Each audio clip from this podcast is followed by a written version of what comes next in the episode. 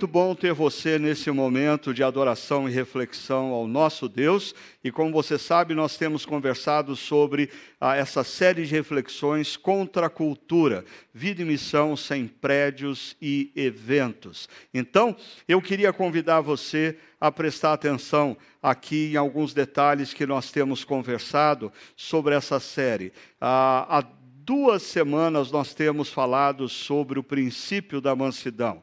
A Pedro, ele vai nos convidar ao exercício da mansidão nas mais variadas das nossas relações e conflitos. E eu queria mostrar isso da seguinte maneira para você. Ah, na última reflexão, nós conversamos sobre como a, o princípio da mansidão se aplica nas relações entre cidadãos e governantes. Ah, e você teve algumas dicas, e eu fiz referência a uma palestra que você pode a, a, a ter acesso na internet, até para aprofundar um pouco mais a sua temática.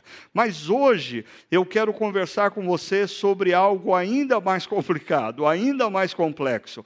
Como a mansidão ah, de Cristo em nossas vidas deve afetar a nossa relação entre esposas e maridos, a nossa relação conjugal. Ah, mas antes de mais nada, é muito importante a gente perceber que o texto que nós vamos conversar, 1 Pedro capítulo 3, de 1 a 7, ele faz parte de um contexto. Um contexto que começa lá em 1 Pedro capítulo 2, verso 12, quando Pedro desafia os nossos irmãos e irmãs do primeiro século a viverem entre não cristãos de maneira exemplar. Ah, e uma das características que marca esse viver exemplar é a mansidão, é a capacidade de, diante de injustiças, retribuir com atos de bondade.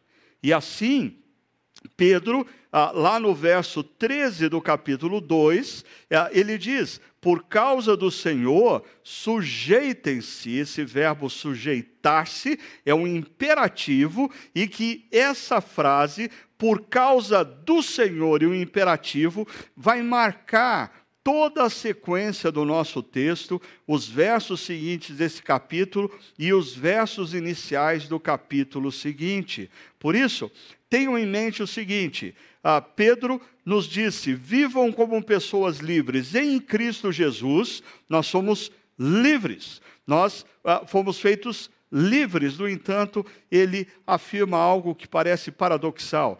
Vivam como pessoas livres, vivam como servos de Deus. E essa palavra servos de Deus vai ser de extrema importância para a nossa compreensão de tudo quanto nós vamos estudar ah, nos próximos, nas próximas reflexões. E ainda, em 1 Pedro capítulo 2, verso 17, ah, Pedro nos dá uma espécie de lei áurea aqui para nós compreendermos todos os demais princípios. A todos nós devemos honra, aos irmãos nós devemos amor, a Deus temor, ao rei honra, ou seja, a todos nós, a todas as pessoas que nos cercam, o cristão deve viver relacionamentos respeitosos e de honra. Aos irmãos, mais do que honra, amor. A Deus, mais do que honra e amor, temor. Mas ao rei, honra. Por quê? Porque o rei é como todos os demais seres humanos.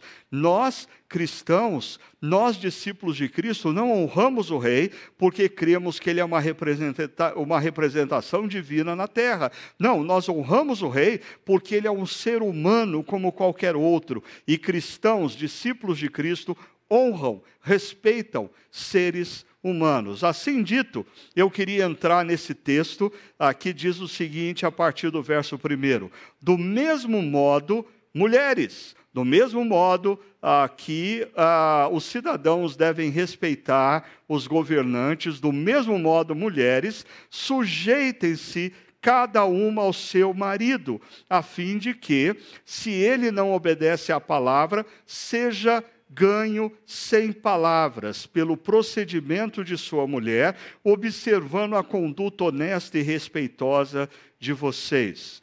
A beleza de vocês não deve estar nos enfeites exteriores, como cabelos trançados e joias de ouro ou roupas finas. Ao contrário, esteja no seu interior, que não perece, beleza demonstrada num espírito dócil e tranquilo, em outras palavras, mansidão, o que é de grande valor para Deus, pois era assim que também costumavam adornar-se adornar,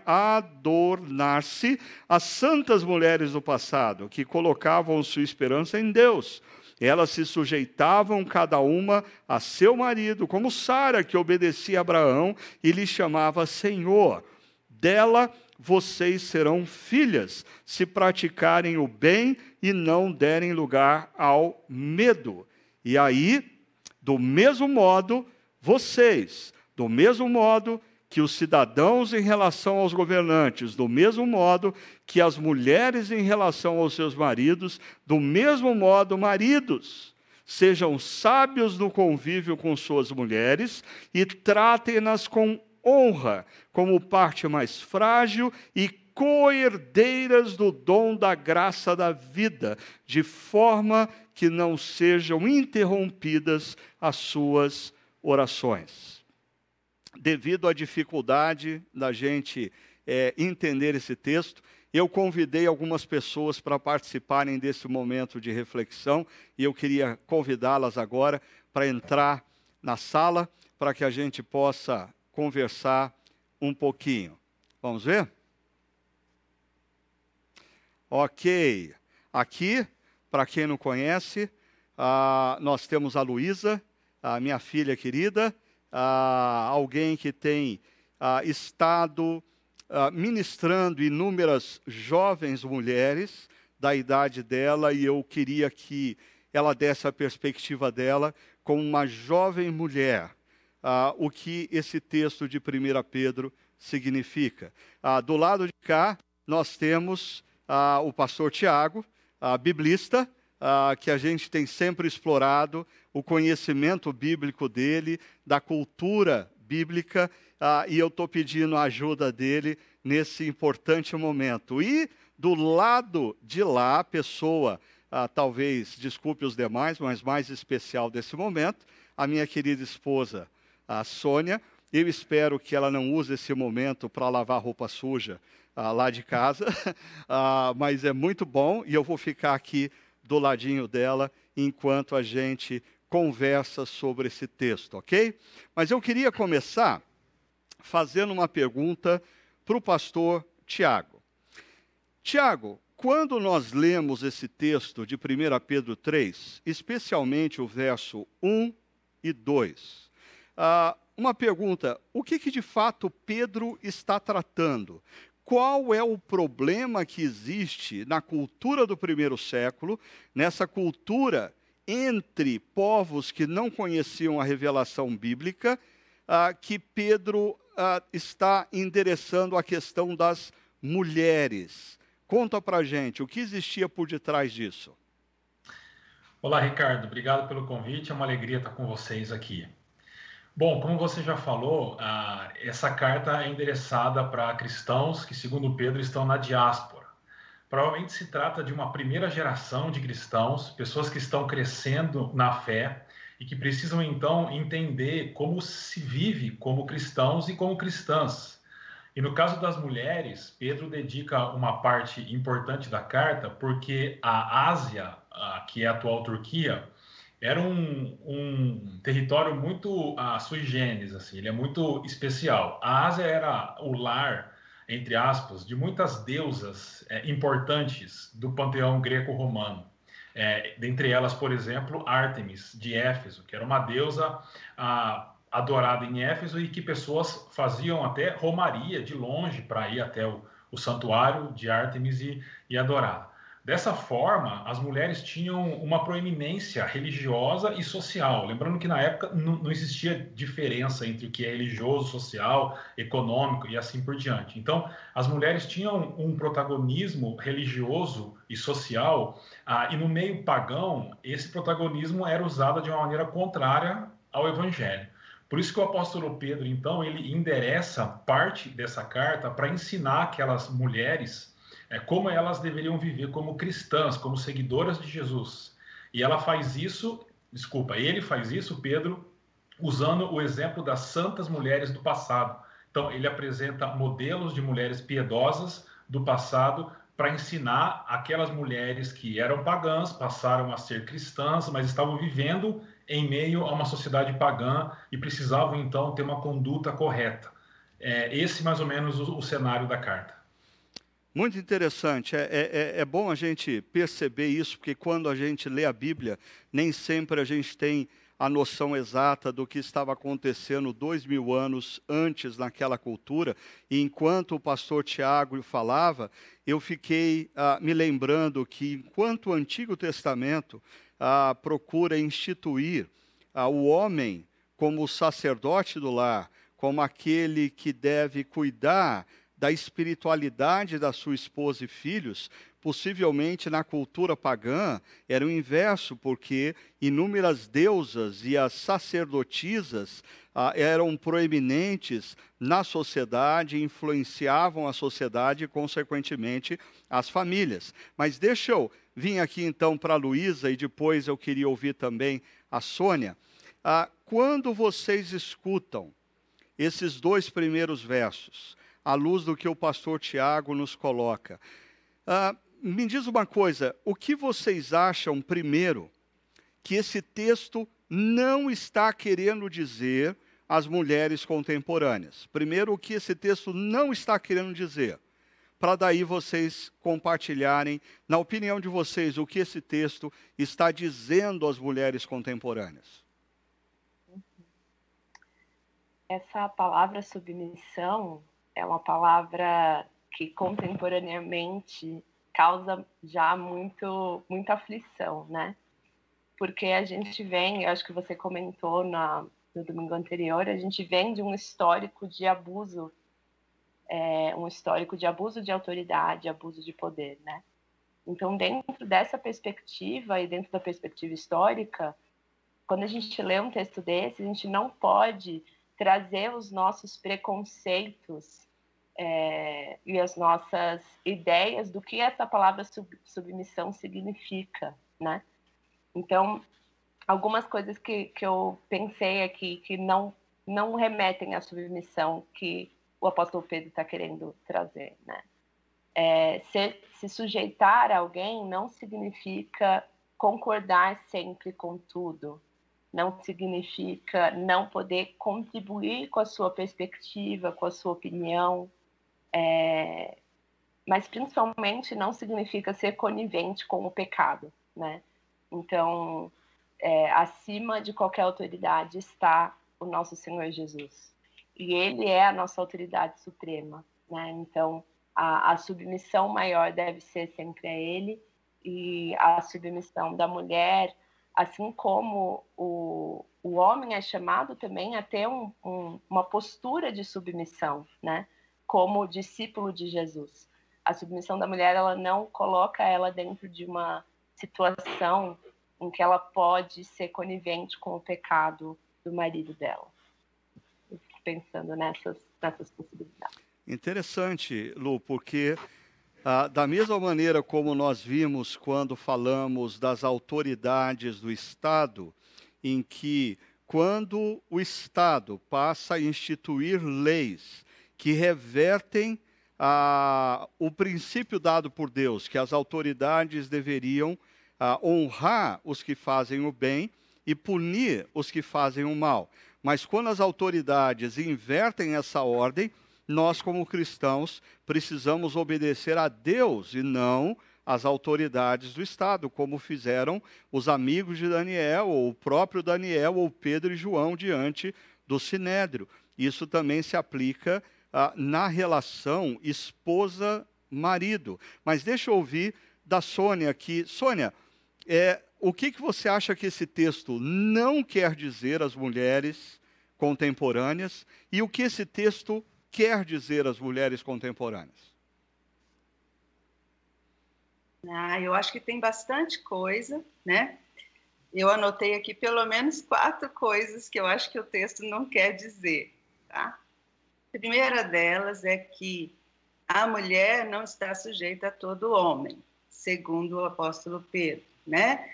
Ele fala que a esposa deveria estar numa posição de submissão ao seu marido. Então, isso já é algo que é um diferencial.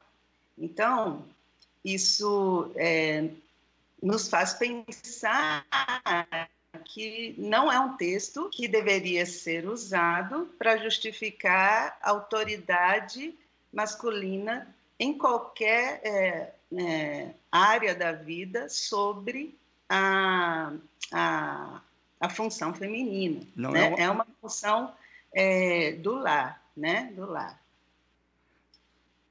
Posso continuar? Pode, por favor. Coisa. Continua. então, é, outra coisa que eu acho que o texto não está querendo dizer às mulheres é que elas não podem se enfeitar, certo? Senão eu não poderia vir aqui com meu brinco, passar o meu batom, meu esmalte, certo? Mas o que eu acho que o texto está querendo dizer é que isso não deve ser o que ocupa o coração e a mente de uma mulher, né?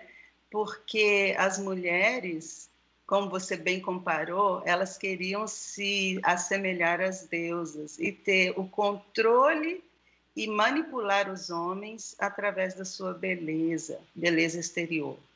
E o apóstolo Pedro está convidando que a mulher tenha um espírito interior de mansidão e se assemelhem Cristo. Uhum. A Cristo. Né? Outra coisa que eu acho que o texto não quer dizer é que a mulher tem que ficar quietinha e não falar nada com o marido. não casa, quer dizer né? isso, jura? Não, não quer dizer isso. o que ele está enfatizando é que mais do que ficar falando, um comportamento de amabilidade e de mansidão tem mais impacto e poder, principalmente sobre os esposos que ainda não conhecem uhum, a Cristo. Uhum. Né? Porque é um comportamento que traz a imagem de Cristo para dentro de casa. Uhum. Né? E, por fim, eu acho que também, é como vocês já falaram, a Luísa também apontou isso, não quer sujeição não quer dizer sujeição da mulher ao marido, né? Não quer dizer que ela tem que fazer ou de fazer tudo que o marido quer. Não, eles têm que dialogar e chegar a um, um acordo, porque a sujeição, como o texto continua, é mútua, né? Uhum. Tanto de esposo para a esposa como esposa para o marido. Legal, acho é muito interessante ah, o que você pontuou, querida, que esse texto ele não nos oferece base é, para ah, falarmos sobre superioridade de gêneros. Né?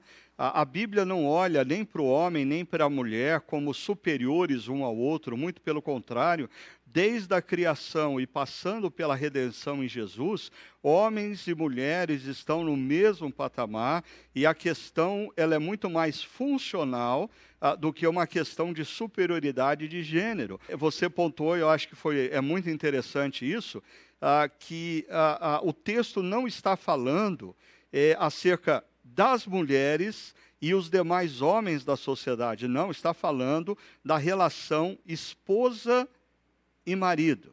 Eu achei fantástico essa ideia de que as mulheres, naquele tempo, queriam se adornar como as deusas, mas Pedro está convidando elas a, a, a terem a transformação de caráter, para elas se, se, se, tornarem mais próximas e parecidas com Jesus. E é interessante, não é só na relação conjugal que a mansidão vai transformar o parceiro. Pedro está falando isso na relação com os governantes, na relação com os patrões e assim por diante. Mas deixa eu continuar aqui um pouquinho mais com você, que eu gostei. Ah, deixa eu fazer uma outra pergunta. É, você é, tem atuado nos últimos anos mentoreando outras mulheres. E pelo que você vê, nessa relação com as mulheres, escuta elas conversando e falando das suas dúvidas, dos seus anseios e dos seus ah, desafios. Qual é ou quais são os grandes desafios da mulher contemporânea à luz desse princípio bíblico que a gente está estudando? Quais são os grandes desafios que elas enfrentam? Eu, eu tenho visto que são os mesmos desafios de sempre. Tá? Apesar da mulher já ter galgado ah, algum espaço, né, através de uma luta e, né, mas eu acho que muitas ainda estão é, tentando entender qual é de fato essa relação de sujeição, especialmente dentro do lar, né? Uhum. Elas não conseguem compreender, principalmente a geração da Luísa e mais jovem do que ela, né? É, algumas coisas que para minha geração era algo assim tranquilo de fazer. Por exemplo, na minha geração era meio que implícito que a mulher que cuidava do lar, cuidava dos filhos e tal. Mas na geração delas não, é um compartilhar, né? A casa é algo que é, é vivido junto. Elas são uma geração diferente, está pensando diferente.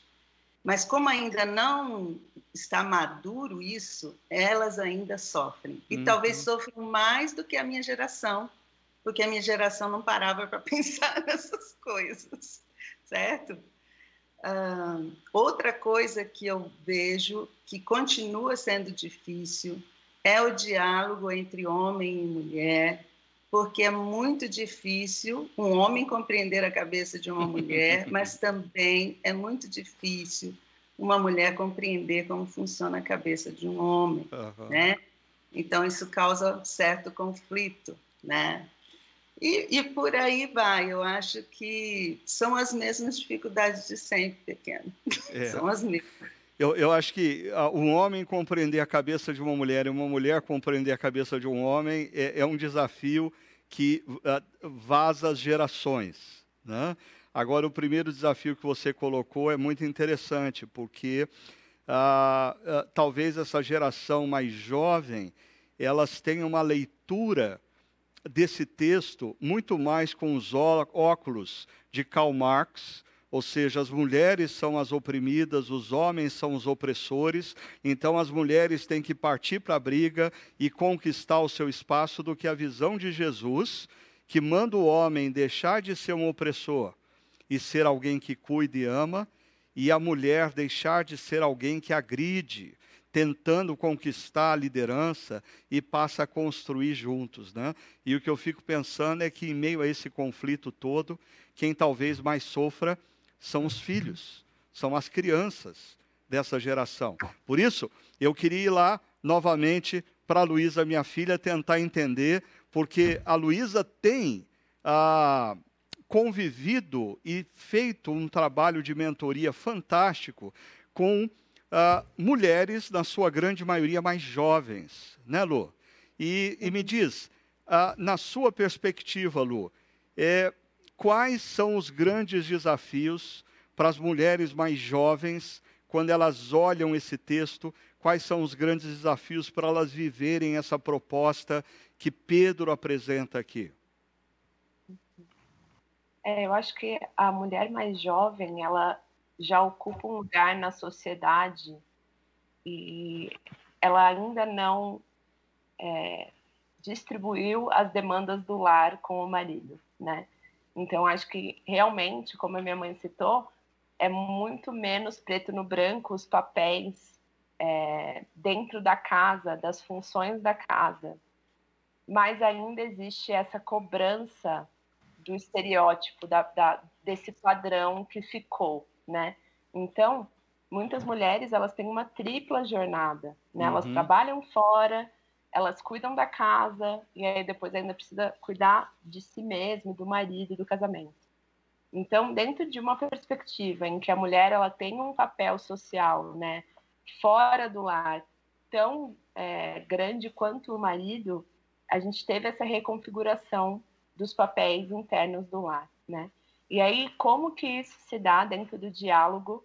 E eu acho que a, o principal ponto é o diálogo com respeito, né? Uhum. Como como a gente ter essa parceria e essa cumplicidade de respeitar o outro, respeitar o momento do outro e é, decidir qual vai ser a parte que vai abrir mão naquele determinado momento, né? Eu acho que dentro do, da caminhada cristã, quando a gente vive com a perspectiva do reino, a gente entende que o tempo de agora não é um tempo em que a gente vai se satisfazer, é um tempo em que a gente está em missão, uhum. em missão de amor, né? E de fazer discípulos. Então, o casamento dentro desse dentro desse propósito, ele é um discipulado mútuo e também a criação de filhos é um discipulado, né? uhum. né? Então, dentro desse processo, a gente vai ter que abrir mão de muitas das nossas vontades, muitas vezes de muitos dos nossos sonhos mesmo, por estar em comunidade, né? Por viver em comunhão com outras pessoas. Eu acho que o desafio aqui é como dialogar, como encontrar esse consenso. E tanto a mulher se permitir é, entender que ela tem um propósito muito importante dentro do reino de Deus, que não só a, a figura dos anos 50, né, da mulher, dona de casa, que só cuida dos filhos. Essa é uma das possibilidades, não é a única possibilidade.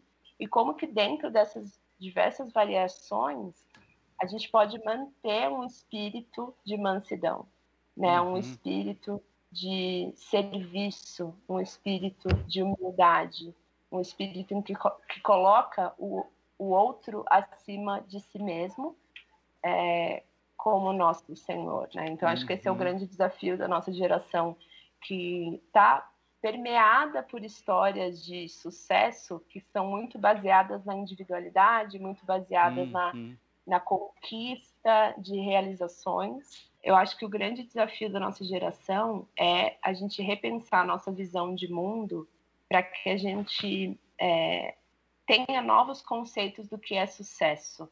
A gente está imerso em imagens de sucesso que envolvem realizações pessoais, que envolvem conquistas financeiras é, e é, uma jornada profissional sempre ascendente.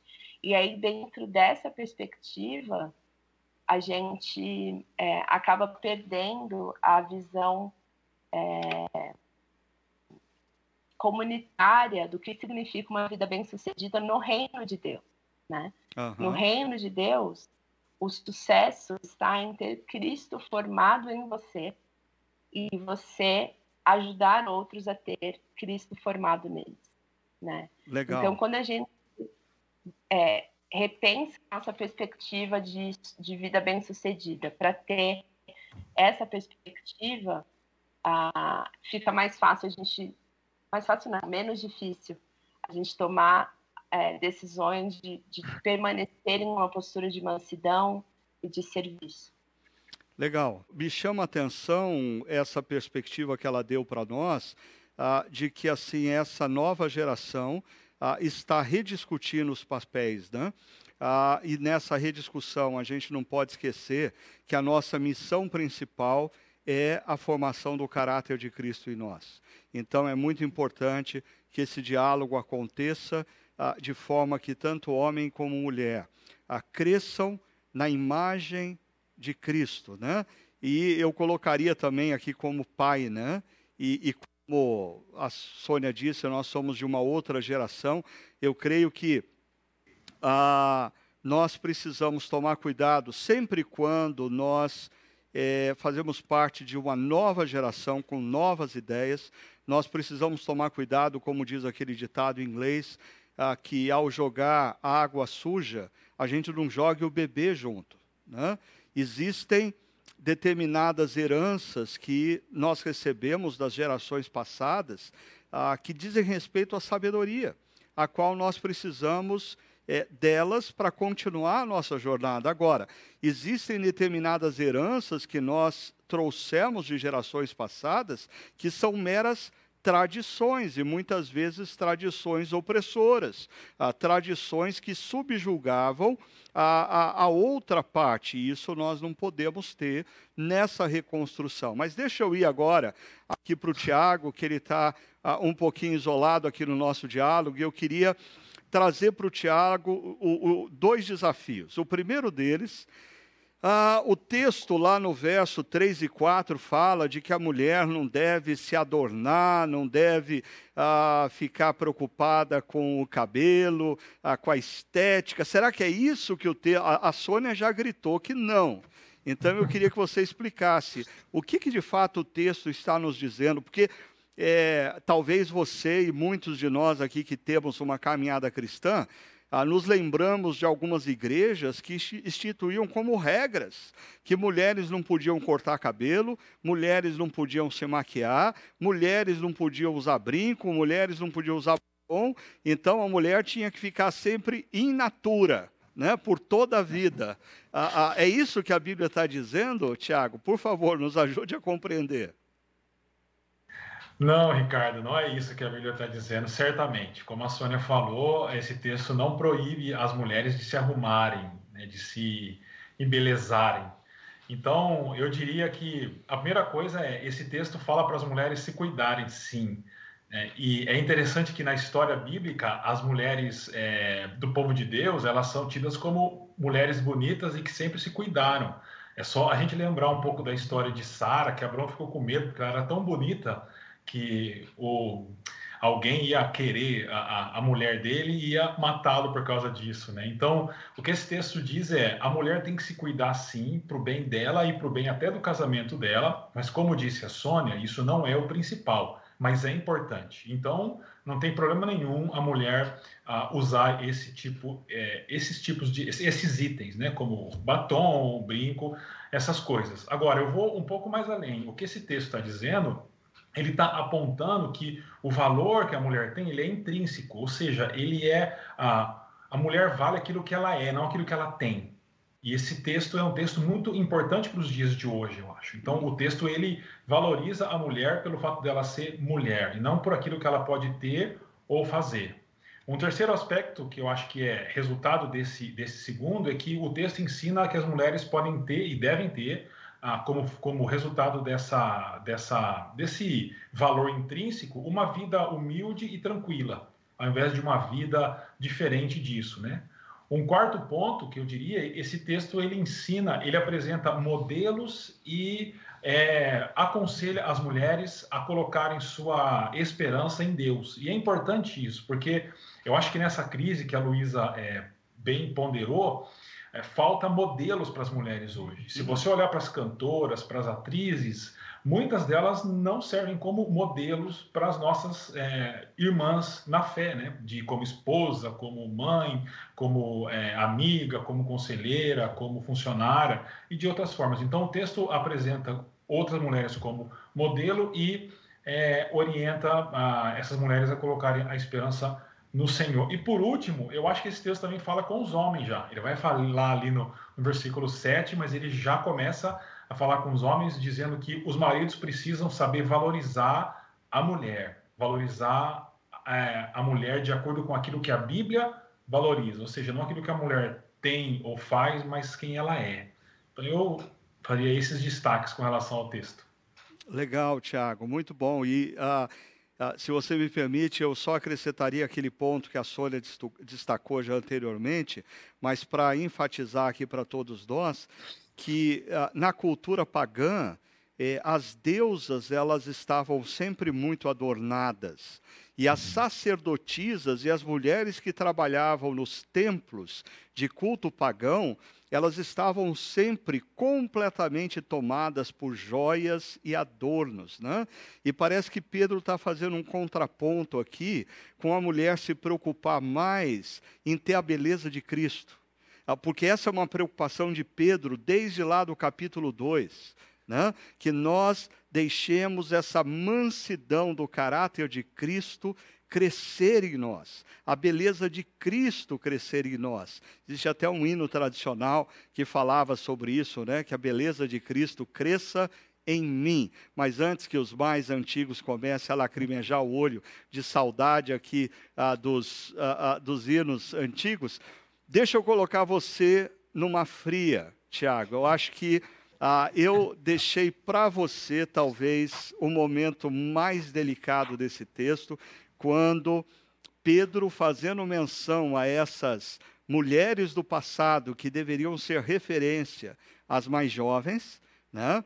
mas ele coloca justamente Sara e diz assim: porque Sara obedecia Abraão e chamava ele de Senhor. Eu dependo da sua resposta para voltar para casa hoje e ouvir a Sônia falando: Senhor Ricardo, eu não quero isso, mas diga lá, o que esse texto está querendo dizer de fato?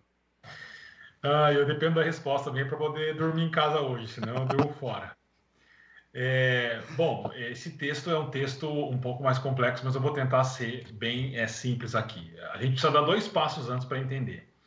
O primeiro passo é estabelecer que, biblicamente, como você já destacou, homens e mulheres são exatamente iguais em valor e dignidade. Não há nenhuma diferença entre um e outro. O segundo passo aqui é tentar enxergar esse texto na sua totalidade. Então, olhar para o versículo 1 ao 6 e perceber como esse texto ele se constrói.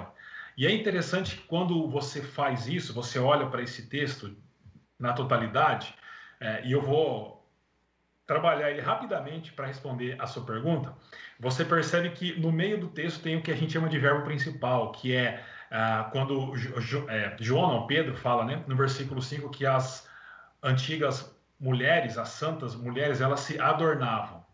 E isso está conectado com quando ele diz que elas colocavam a sua esperança em Deus e se adornavam. Né?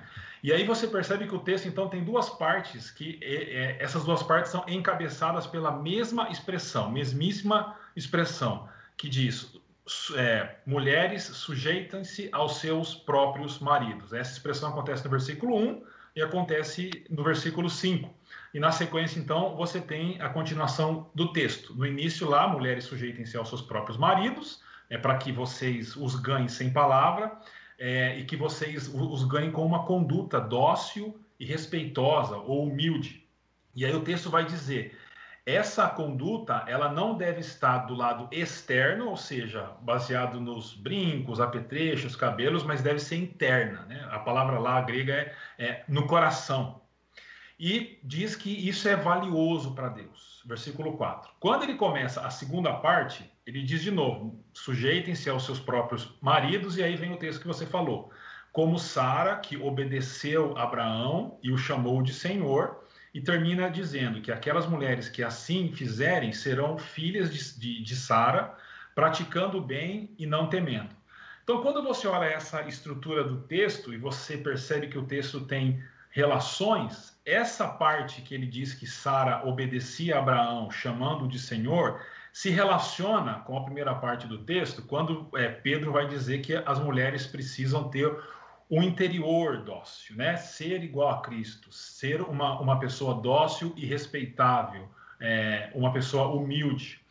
Então, a resposta é o seguinte: é, Pedro está usando ali de uma palavra comum à época, que é chamar o marido de senhor. Isso não faz mais sentido hoje.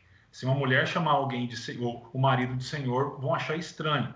Mas ali então são é, são palavras dentro de uma cultura, mas que trazem um princípio eterno. Qual é o princípio? O princípio é as mulheres devem honrar e respeitar seus maridos. Esse é o ponto.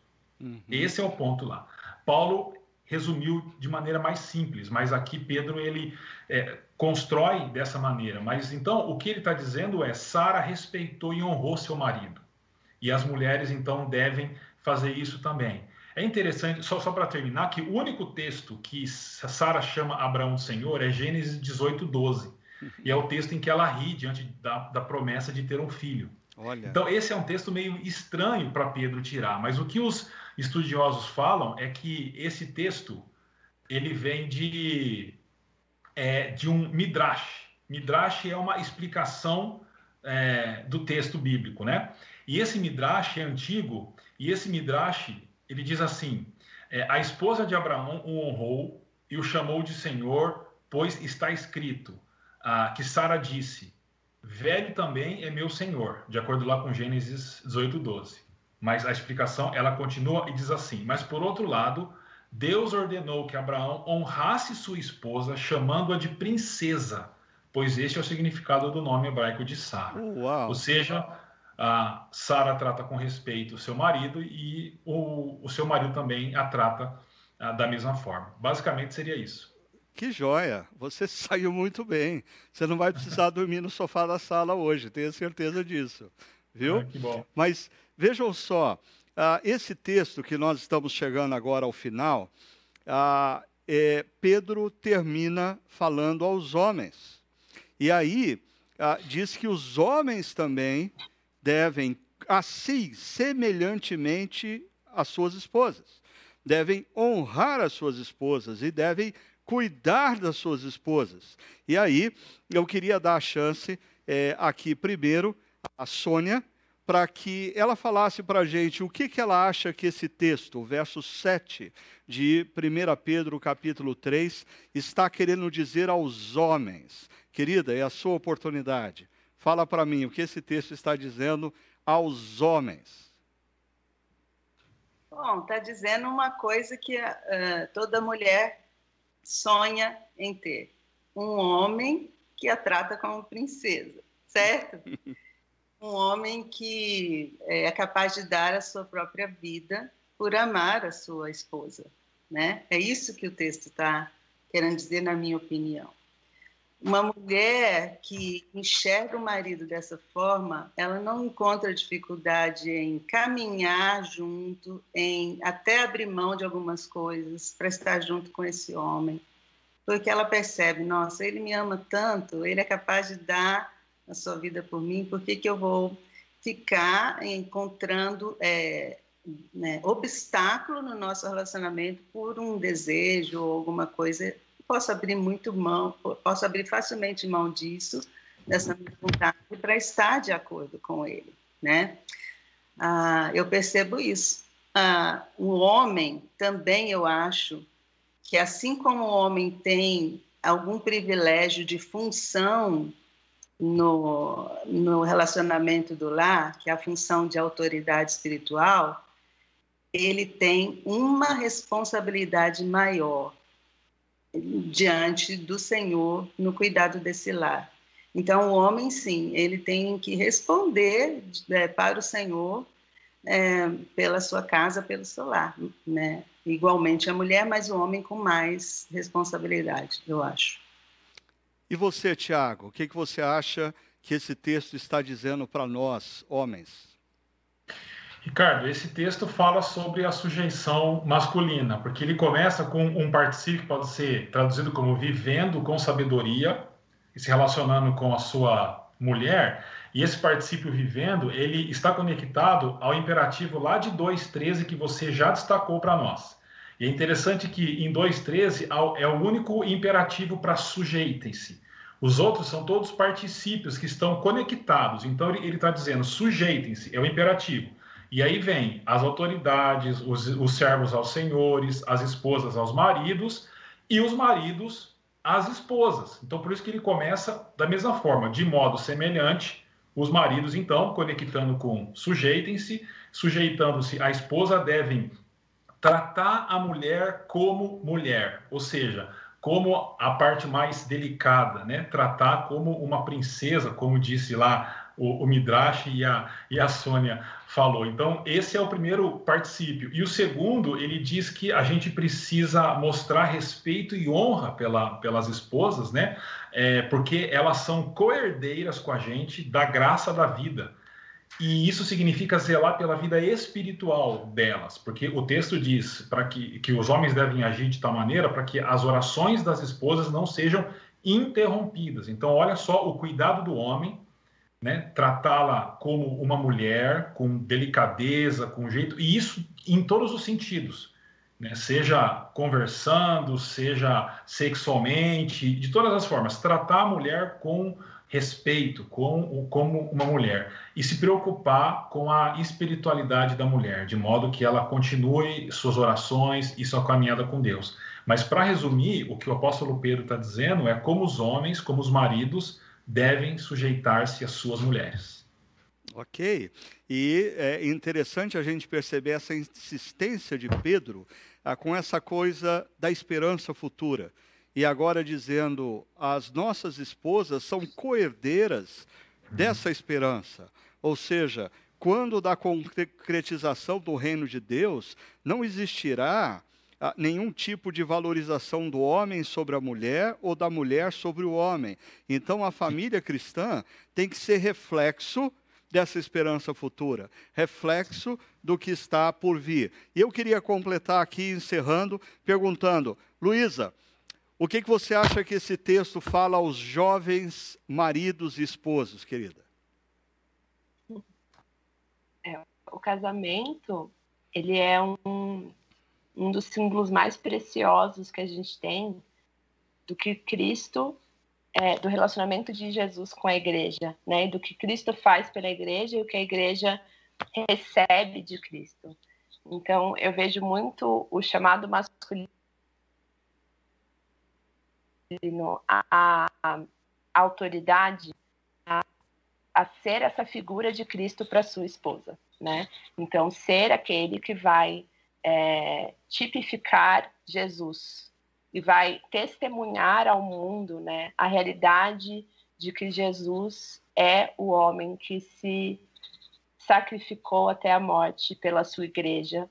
E eu acho que o que esse texto chama os homens a serem e fazerem é serem Jesus para suas esposas, né? Serem aquele que vai se sacrificar até a morte para apresentar é, a sua esposa pura, né? Para apresentar a sua esposa é, íntegra, inteira, protegida, honrada, respeitada é, diante de Jesus. Eu acho que, na verdade, o chamado à, à liderança é um chamado à responsabilidade maior, né? Não uhum. é um chamado a privilégio, uhum. porque independente da posição é, que você ocupe dentro do reino, a nossa postura é a mesma, né? Então, quando você ocupa uma posição de liderança dentro do reino de Deus, na verdade você está recebendo uma responsabilidade maior, não um privilégio maior, né? Não é para exercer poder, é para servir ainda mais. Joia. Olha, eu queria agradecer imensamente vocês uh, por terem aceitado esse desafio uh, de compartilharem as ideias desse texto com a gente. Uh, eu diria que, por um lado, vocês tornaram a minha missão como pregador muito mais leve, porque vocês ah, disseram as coisas que precisavam ser ditas e não eu. Por outro lado, eu diria que eu saio aqui com um peso enorme de responsabilidade por ter ouvido da minha filha e da minha esposa ah, o que significa ser mulher no contexto contemporâneo, à luz das Escrituras e principalmente o que significa ser homem numa casa com o marido como pai. Eu espero que vocês tenham sido tão abençoados quanto eu. Eu queria agradecer imensamente vocês por terem estado com a gente, tá bom?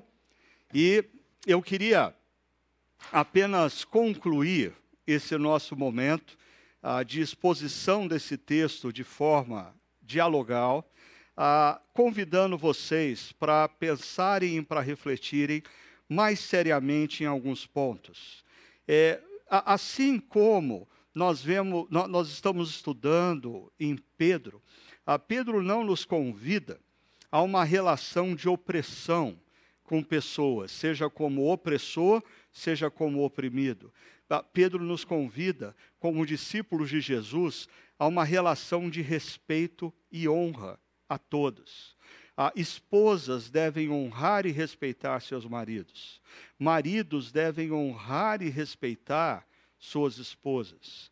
Ah, e isso tanto no aspecto das palavras, cuidado com as palavras que são ditas, como também a, a, a, violência física nunca, jamais deve passar nem de perto num relacionamento entre discípulos de Jesus. Por quê? Porque a violência física não é condizente com o caráter do nosso mestre, que nos convida a, mesmo quando somos injustiçados, aprendermos a respondermos à injustiça com atos de bondade, na expectativa da mesa que Ele tem preparado para nós e, e, na confiança de que Ele é justo juiz para nos honrar, e isso envolve também ah, marido e mulher. Eu queria convidar você a pensar se nos últimos anos ou na relação de vocês houve um momento de desrespeito, de palavras violentas, de atos agressivos. Que hoje seja tempo de pedido de perdão, de reconciliação. Seja tempo de expressarmos o caráter de Cristo nas nossas vidas, a mansidão. Como eu disse, um segundo ponto, toda forma de opressão e violência ah, jamais deve passar nem de perto numa relação que se diz uma relação entre discípulos de Cristo. A violência não. A, a, é, é impressionante, nós vemos os números da pandemia, o aumento da violência doméstica, o, o, o aumento do abuso à criança, o, o, aumento da agressão a mulheres, o infanticídio, a, a, o feminicídio, são coisas incondizentes com o que o texto diz. E é interessante porque muitas pessoas dizem: ah, porque o cristianismo oprime a mulher. Não! Ah, muito pelo contrário, Pedro, nesse texto, está dizendo a homens: cuidem das suas esposas e vocês não têm o direito, vocês não têm o direito de agredi-las, nem em palavras, muito menos em ações. Mas isso é verdade também às mulheres. Mulheres que se dizem discípulas de Jesus não têm o direito de agredir seus maridos com palavras ou com ações. E por fim, algo que nós propositalmente não trouxemos para o diálogo, mas que é algo que eu queria concluir. Esse texto que nós lemos, no final do verso 7, ele termina com um alerta, ah, o, o alerta de que as nossas orações podem ser interrompidas. Ah, as nossas orações podem não chegar aos ouvidos de Deus. O nosso clamor pode não chegar aos céus. Por quê? Porque mulheres estão desrespeitando seus esposos e maridos estão desrespeitando suas esposas. E se não bastasse o sofrimento de crianças que vivem num lar aonde os seus pais não se tratam com respeito, ah, o texto está apontando para uma verdade espiritual. Muitas vezes, quando marido e esposa, esposa e marido, não se respeitam, e eles precisam clamar a Deus pelos seus filhos, as suas orações estão interrompidas.